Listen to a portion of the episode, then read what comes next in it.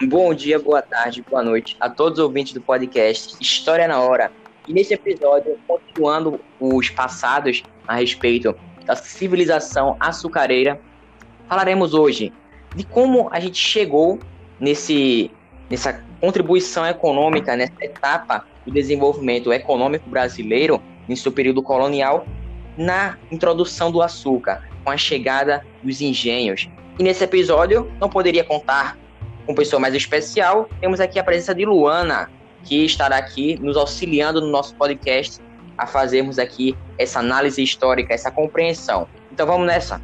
Bem, temos que citar que nos primeiros 30 anos depois da chegada de Cabral aqui no Brasil, essa, esse território de proporções continentais ele foi deixado de lado. Bom, isso é fato. E era necessário para preservar o Brasil expedições para controlar, fazer a defesa do país. Além disso, saber seus limites geográficos. E essas expedições foram ditas como exploradoras e de defesa. Guarda-costa também conhecida. Então vamos nessa. As expedições exploradoras elas visavam conhecer os limites do Brasil, seus limites geográficos. Temos que descobrir, tínhamos que descobrir na verdade, que o Brasil não era somente uma ilha, ele não era somente aquele trecho litorâneo, mas sim um grande continente. Temos também que verificar as possibilidades de exploração econômica da nova terra. Assim, foi descoberta a presença do pau-brasil e a sua utilização em tecidos para a pigmentação. Vale citar também a figura de Gaspar Lemos nesses tipos de explorações. Nesse caso, eram exploradoras.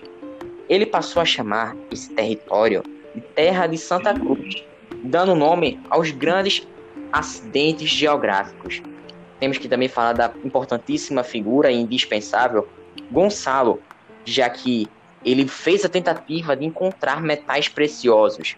Ele também vai criar feitorias. Mas o que seriam esse conceito de feitorias? Seriam galpões, espaços para guardar os mantimentos e escravos, já que esses escravos eles vinham da África, né?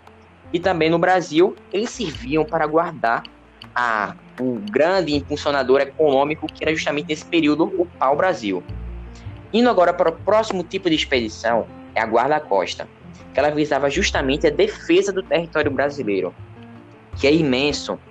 Essa, essa proteção era contra os contrabandistas, defesa contra os ingleses, holandeses, franceses que queriam roubar esse grande produto, essa, essa vegetação, que era o pau-brasil, sempre ameaçando e contestando o Tratado de Tordesilhas.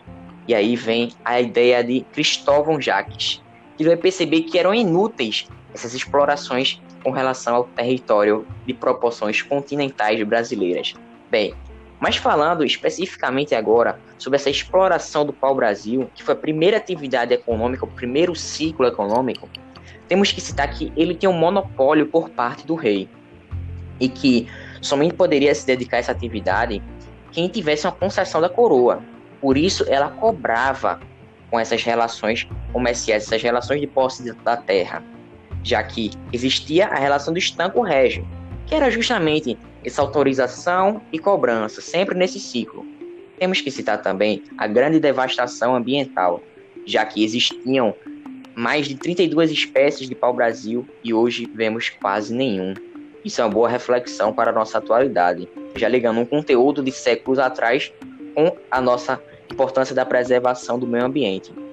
Temos que entender também que, nesse período anterior, o primeiro a explorar foi Fernão de Noronha, que ele vai montar feitorias e explorar essa vegetação tão importante. Temos que citar também a importância da mão de obra indígena, que era farta.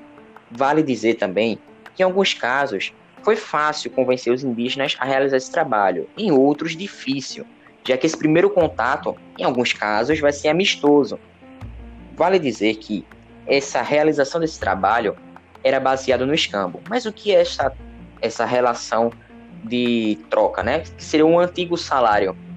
Bem, os indígenas eles cortavam as madeiras e carregavam até as feitorias, trocando por algo que não interessava aos portugueses, que não tinha valor, mas para os indígenas aquilo ali era uma inovação, algo que eles nunca haviam visto e que espantavam pela sua suposta tecnologia e importância. que eram justamente espelhos, talheres, colares, facões, machados, mas vai chegar um período em que os indígenas vão se cansar. Ou seja, eles não vão ter essa cultura de exploração baseada no mercantilismo, já que o homem ele tinha a ideia de caçar e a mulher a visão de trabalhar na agricultura, de cuidar dos filhos. Então, era uma relação que não fazia parte da cultura indígena. Bom, nesse período, logo após, chegarão as mão de obra, a mão de obra escrava africana, trazendo a nova forma econômica, que é a cana de açúcar, juntamente com a ascensão do tráfico negreiro, que tinha precárias condições do transporte, em que muitos desses prisioneiros que eram levados dentro desses navios morriam, chegavam a óbito, mesmo antes de chegarem às terras em que eles trabalhariam em que aqueles sofreriam grandes castigos e controle dos portugueses. Bem, e o açúcar vai ser um bem muito valorizado desde o tempo das cruzadas. E eu passo a palavra para Luana, que desenvolverá o conteúdo. Oi, pessoal. Eu queria mandar um oi para vocês, né? E eu vou começar falando sobre a característica da produção açucareira e a visão do mundo baseada nos engenhos. Então, eu vou começar explicando um pouquinho. Vamos lá, vamos fazer uma viagem para o passado e estamos entre o século 17 e 18. O açúcar era a principal atividade econômica e era muito rara de se encontrar. Só para vocês terem noção, existiam até princesas que usavam vestidos com cristais de açúcar, só para ostentar, para mostrar que tinha. Era vendido principalmente na Europa, em um período muito bom economicamente para a coroa portuguesa. A produção ocorria no litoral do Nordeste e do Sudeste, não só devido à logística, mas também por causa dos solos férteis. Na logística, na logística é o seguinte, porque era mais perto de Portugal e para impedir que outro país de, lá da Europa tentasse chegar de fininho, porque aí eles já ficavam mais ligados. Então, bora continuando. A mão de obra era de grande maioria escrava, com indígenas e africanos. Existiam trabalhadores assalariados, mas tipo assim, era muito pouco, muito pouco mesmo. Aí você pode me perguntar, Luana, e quem administrava tudo isso aí? Os senhores de engenho. Eles comandavam tudo, tinham poder sobre todos os habitantes do engenho, dos padres aos escravos. Você pode perguntar também, o que é engenho? E eu te respondo, é uma grande indústria açucareira que consiste basicamente em dois setores principais. O setor agrícola, que consistia nos campos de cana-de-açúcar, e a usina de beneficiamento, a casa de engenho, onde... Eita, a cana-de-açúcar é convertida em açúcar. Voltando, o transporte e comercialização do açúcar era realizado pelos holandeses. Os holandeses foram grandes banqueiros, bancaram tudo isso, porque Portugal não tinha dinheiro para bancar todo esse negócio de colônia. Então, ele contou com, com o auxílio dos holandeses, que com o passar do tempo, passar do tempo passaram também a intermediar a negociação do produto em diferentes pontos da Europa assumindo o papel de atravessadores e acabaram abocanhando um, consider considerável parcela de lucro. Então, eles começaram investindo e aí começaram a virar distribuidores e aí eles receberam um grande lucro a partir disso. Tudo era fiscalizado pela coroa e existia o pacto colonial é, também que fazia com que todo o comércio da colônia fosse praticamente e somente é, viado para Portugal. Então, tipo assim, tudo que era consumido era no Brasil vinha de Portugal e tudo que era feito aqui no Brasil era só jogado lá para Portugal. E dessa jogado para Portugal e, e via distribuição. Então, voltando. Dessa forma, os produtos manufaturados não eram produzidos no Brasil, mas sim importados da metrópole, Portugal. A plantação era usada o sistema de plantation, que consistia em plantação de um único produto agrícola em grandes quantidades, sobretudo de produtos tropicais e também existiam também os latifúndios, uso de grandes extensões de terra para a produção de grande escala, que ficava submetido a um explorador, no caso, o proprietário de terra. Bom, eu vou encerrando por aqui, mas eu só queria acrescentar uma coisa. Nessa, no Plantation, ele fala que ele é um único produto e só para relembrar, né, é o açúcar. Bom, eu vou encerrando por aqui. Tem alguma coisa a acrescentar, Carlos? Tenho sim, Luana. Muito obrigado pela sua participação, pela sua fala.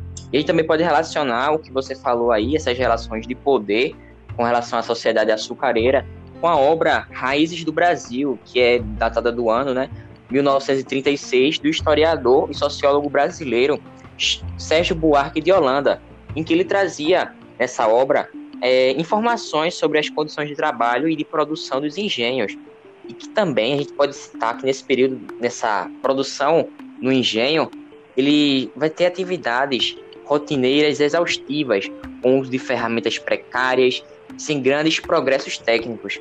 A gente também pode citar que é, os holandeses, como você falou, além de eles serem baseados no refino do açúcar, eles também praticavam o controle do financiamento, da distribuição, do transporte e comercialização desse empreendimento brasileiro português que estava ali sobre as forças da metrópole portuguesa.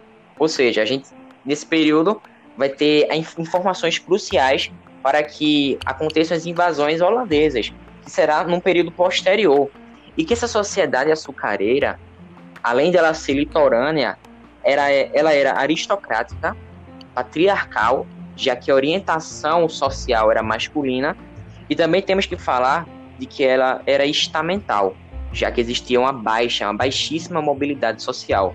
E também ela era endogâmica, já que somente eram possíveis os casamentos no mesmo grupo social.